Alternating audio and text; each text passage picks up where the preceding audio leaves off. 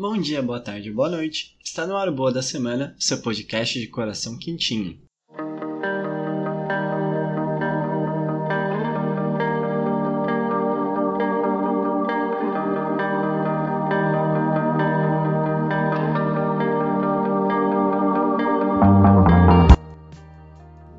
Indo para os nossos recadinhos, siga a gente nas nossas redes sociais, tanto no Twitter quanto no Instagram, a gente é o arroba Boa da Semana Pod. Lembrando sempre do nosso financiamento coletivo, acessando apoia.se barra Boa da Semana, você pode doar qualquer valor para ajudar esse projeto. Todo o dinheiro é revertido em melhorias para o podcast e quem sabe um projeto para beneficiar vocês também, dando, mandando mimos, mandando retribuições em troca do seu apoio. Meu sonho é que o podcast se pague para eu poder conseguir um editor para poder demandar mais podcasts de mim mesmo e não perder tanto tempo com edição, porque é bem trabalhoso, tá? Bom, é isso. Se você também puder dar uma compartilhada com as pessoas que você gosta desse podcast, se você acha que esse podcast vai ajudar alguém, compartilha nas suas redes sociais, até mesmo manda no zap o link do Spotify, que vai ser de bom gradíssimo para mim e eu vou ficar eternamente agradecido. Agora, essa semana foi com delongas, né? Mas com delongas, vamos pro quebra-gelo da semana. Quebra-gelo da semana é o nosso quadro de review semanal de todas as datas que rolaram aí, pra gente não deixar nada batido, né? Começando no dia 22 de setembro, foi o Dia Mundial Sem Carro, Dia de São Maurício e também o Equinócio de Setembro, marcando a primavera no hemisfério sul e o outono no hemisfério norte. Também foi o Dia do Contador. No dia 23 do 9 é dia da celebração bissexual. Esse dia é observado no dia 23 de setembro por membros da comunidade bissexual e seus aliados.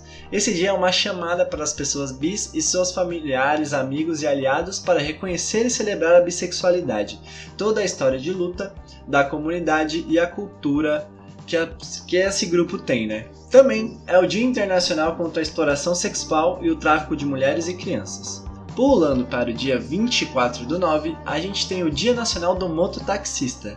Também é a festa maior da cidade de Barcelona, homenageia a padroeira Nossa Senhora de Mercês. Indo para o dia 25, a data solita que temos é o Dia Internacional do Farmacêutico. Já no dia 26, cara, não tem nem dia do farmacêutico para salvar, não tem nenhuma data comemorativa. E agora, indo para o dia 27, é o Dia Mundial do Turismo que desde o dia 27 de setembro de 1980 é celebrado pela Organização Mundial do Turismo. Foi estabelecido pela terceira conferência da Assembleia Geral da OMT em Teremolinos, na Espanha, desde setembro de 79. No dia 28, para a gente fechar, é o Dia Mundial contra a Raiva Canina. E assim a gente encerra o nosso giro. Opa! E assim a gente encerra o nosso quebra-gelo da semana, que é um quadro rápido mesmo, com essa intenção da gente não ir direto para as notícias, que a gente vá se ambientando com o podcast, com o som. E aí agora a gente vai para o nosso prato principal, que são as notícias.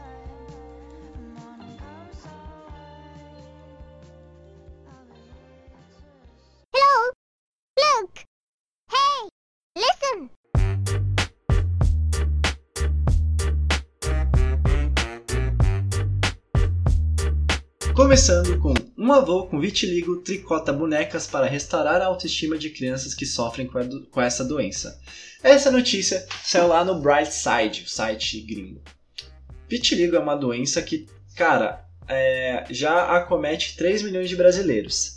Embora sim existam muitos tratamentos para combater a doença, o aspecto mais difícil de lidar é o preconceito que as outras pessoas têm com pessoas que sofrem.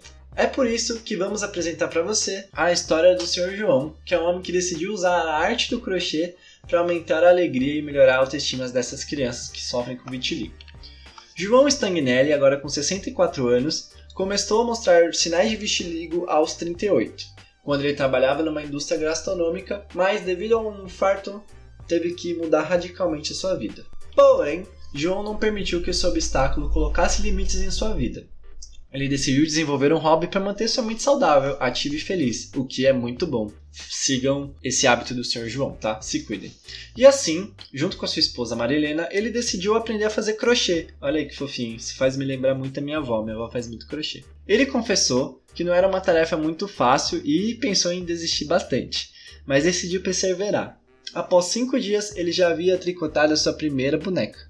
Não é uma atividade que sirva a todos, pode causar calos nos dedos, como o próprio João explica. E até mesmo é muito irritante no começo. Mas, no entanto, se você é acostumar, você não quer parar, porque é meio que um movimento automático, assim, quando você vai pegando, você faz de monte. Ele disse que a ideia original era fazer bonecas para a neta e queria fazer algo muito especial para que ela sempre se lembrasse dele. Ele decidiu tricotar uma boneca com vitiligo e assim nasceu Vitilinda, uma boneca com manchas e pele irregular. Após o sucesso de Vitilinda, João decidiu fazer trabalhos de crochê mais inclusivos.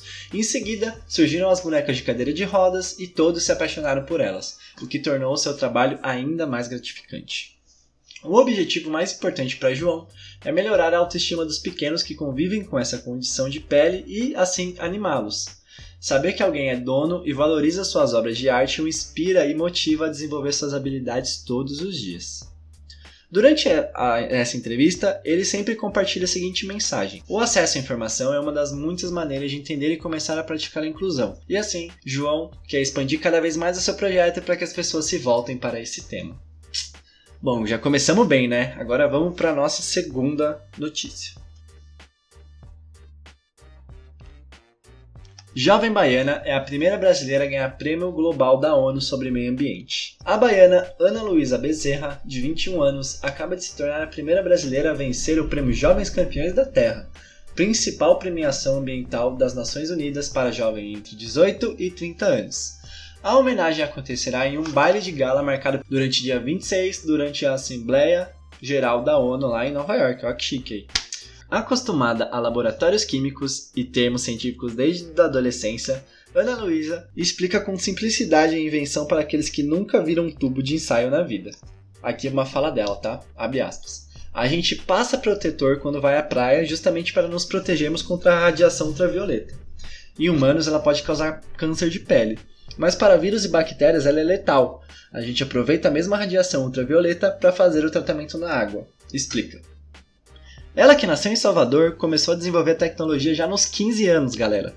E em 2013, depois de ganhar uma bolsa para jovens cientistas oferecidas pelo CNPq. Olha aí a importância do CNPq, cacete. De lá para cá, ela criou 10 versões distintas até chegar à tecnologia atual que purifica água não potável usando luz solar sem produtos químicos ou filtros descartáveis. Segundo a ONU, 1,8 bilhão de pessoas ainda bebem água imprópria para consumo humano no mundo. Aqui no Brasil, segundo os dados divulgados pelo Instituto Trata Brasil, cerca de 35 milhões de pessoas não têm acesso à rede de água potável.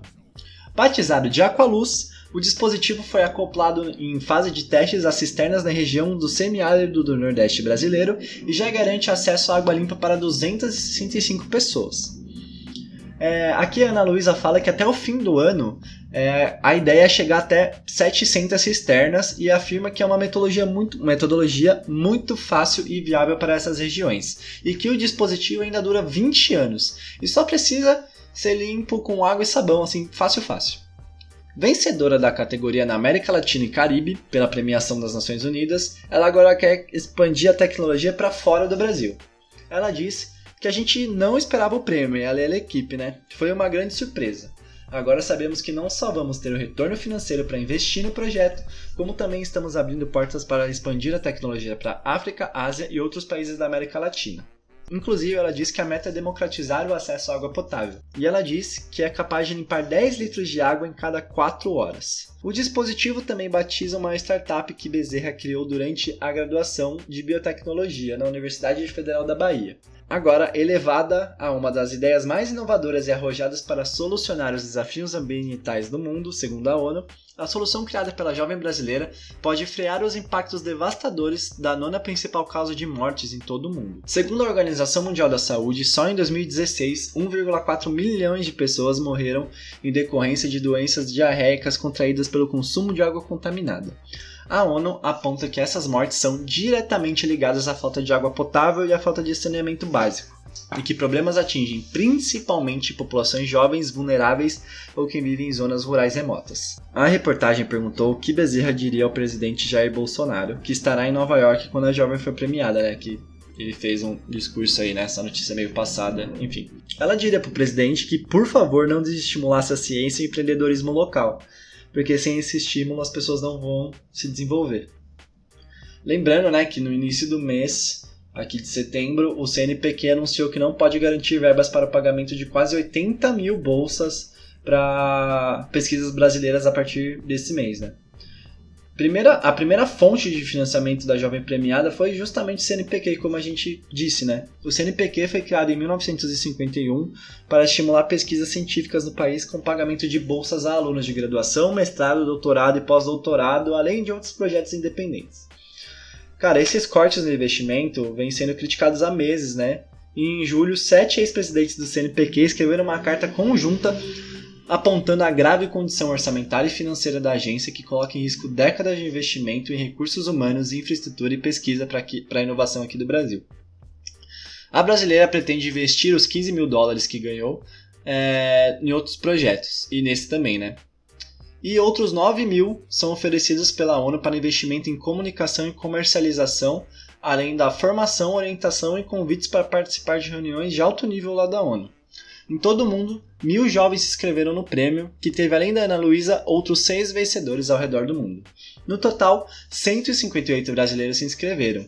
Outros três ficaram entre os 35, entre os 35 finalistas da competição. Bom, né, a gente fala bastante aqui de coisas que a pesquisa impacta pro bem, né? Semana passada a gente teve e é recorrente aqui no Boa da Semana. E só cabe a gente tentar torcer, não só torcer, né, mas tentar fazer alguma coisa para que esses cortes não aconteçam, né? senão a gente não vai ser tão impactado assim, né? A não ser que tenha algum bolsista ouvindo, se tiver, sinto muito, tá, tá os. Mas essas pesquisas elas conseguem impactar muito nas questões de base brasileiras. E para quem essa política pública está construindo, né? Para que tirar dinheiro da CNPq? O que isso vai impactar? Aonde isso vai impactar, né? Principalmente nas regiões mais pobres. Como a gente disse, regiões que precisam de saneamento básico e de formas novas de se pensar, porque elas já são oprimidas pelo sistema que existe hoje. Né? Eu não gosto de usar a palavra sistema, mas é meio que isso que acontece. Bom, vamos para a próxima.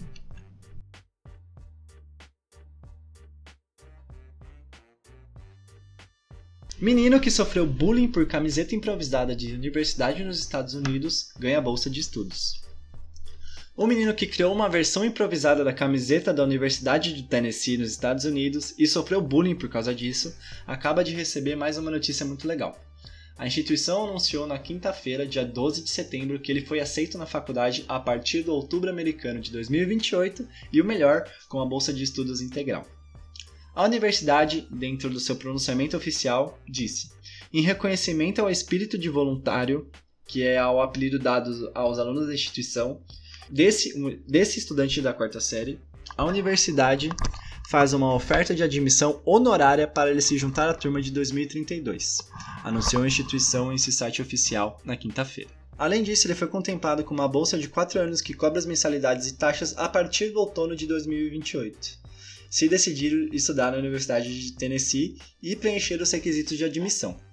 De acordo com a universidade, mais de 50 mil camisetas com um desenho feito pelo menino já foram vendidas em pré-venda. Todos os lucros vão para uma instituição de caridade dedicada a combater o bullying e a bolsa do garoto será coberta de forma separada pela universidade. Funcionários da instituição falaram várias vezes com a mãe do menino, que expressou a imensa gratidão e afirmou que a família ficou profundamente tocada com a comoção mundial do caso. O garoto não teve o nome nem a identidade divulgados, o que é muito bom.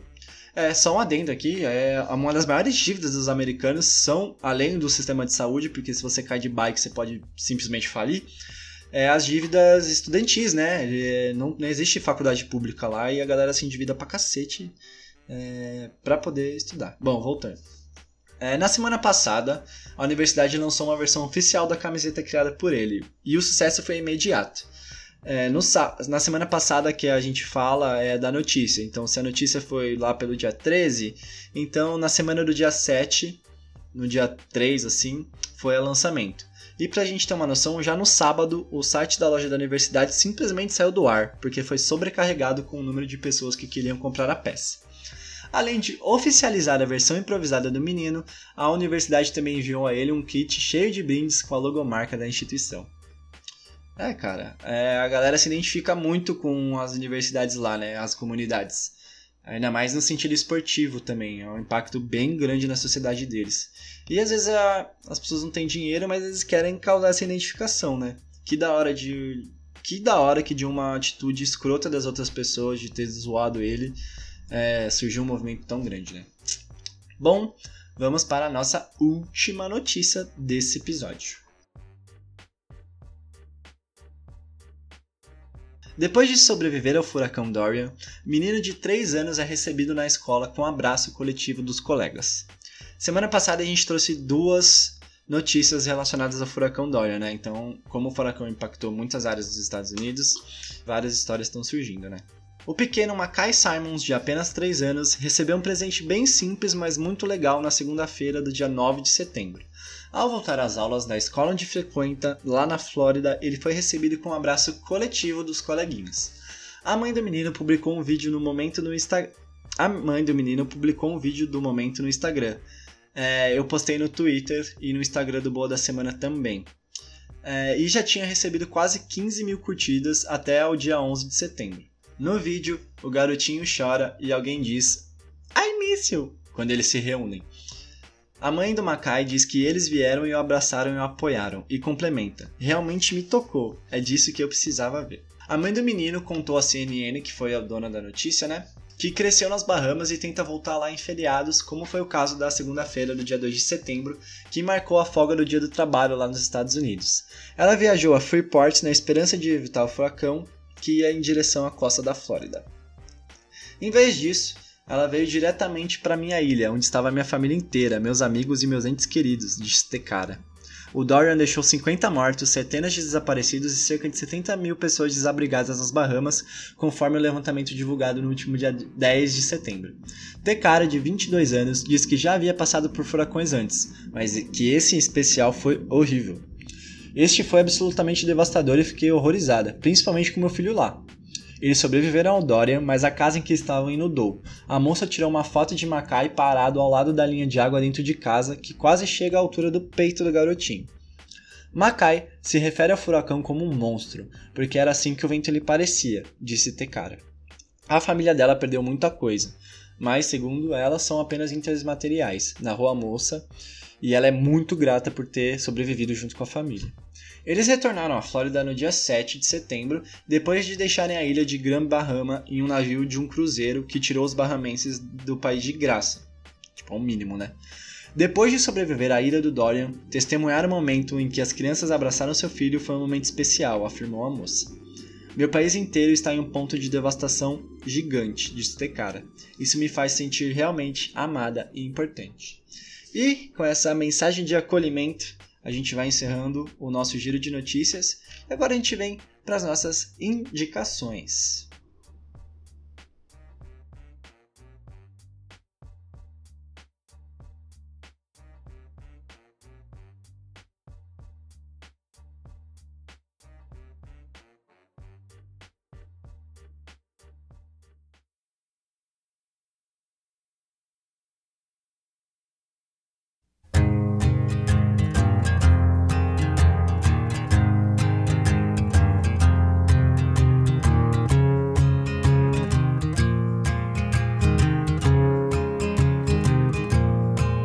Começando aqui o nosso quadro de indicações, eu vou indicar um programa e um canal no YouTube.